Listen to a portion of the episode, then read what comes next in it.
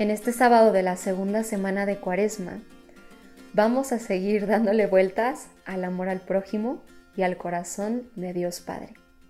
Pidámosle al Espíritu Santo luz para esta oración. En el nombre del Padre, el Hijo y del Espíritu Santo. Amén. Cúbreme Espíritu Santo con tu presencia. Cúbreme como cubriste a María en la Anunciación Hoy sábado, que es día en la que la recordamos de manera especial, te pido que en mi oración pueda recibirte como ella lo hizo y que tú puedas moverte en mí y dar esos frutos de vida en Dios que diste en ella. Guíame, ilumíname, lleva tú mi oración. El pasaje para hoy está en Mateo 6, del 1 al 4. Cuidado con practicar las buenas obras. Ay, me equivoqué. Era el anterior.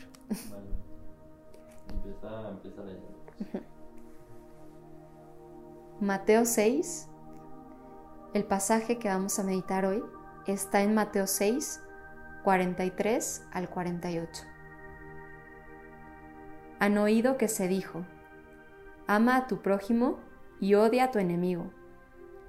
Pero yo les digo, amen a sus enemigos y oren por quienes los persiguen. Así serán dignos de su Padre del cielo, que hace salir el sol sobre buenos y malos, y manda la lluvia sobre justos e injustos. Porque si aman a quienes los aman, ¿qué recompensa merecen? ¿No hacen también eso los que recaudan impuestos para Roma? Y si saludan solo a sus hermanos, ¿qué hacen de más? ¿No hacen lo mismo los paganos? Ustedes sean perfectos, como su Padre Celestial es perfecto. Jesús trae plenitud a la ley.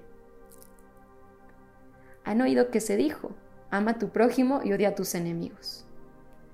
En aquel entonces se vivía el ojo por ojo, diente por diente. La novedad del Evangelio, de la buena nueva, de lo que Jesús nos vino a enseñar, es el amor tan hasta el extremo que nos lleve a amar a los enemigos. El perdón es una novedad cristiana. Como dice la misma palabra, perdón. Es el don más perfecto y que solo podemos perdonar con ayuda de Dios.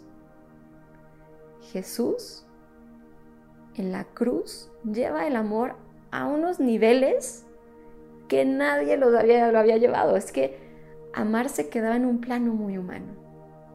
Pero amar al estilo de Dios es lo que está inscrito en nuestros corazones en ese ser imagen y semejanza de Dios y que con su gracia y con la venida de Jesús al mundo podemos llevarlo también al extremo como Jesús. Esos son los santos, los que amaron dándolo todo, en cada momento.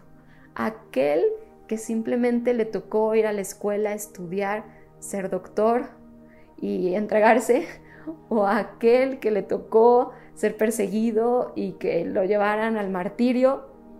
Hay todo tipo de santos.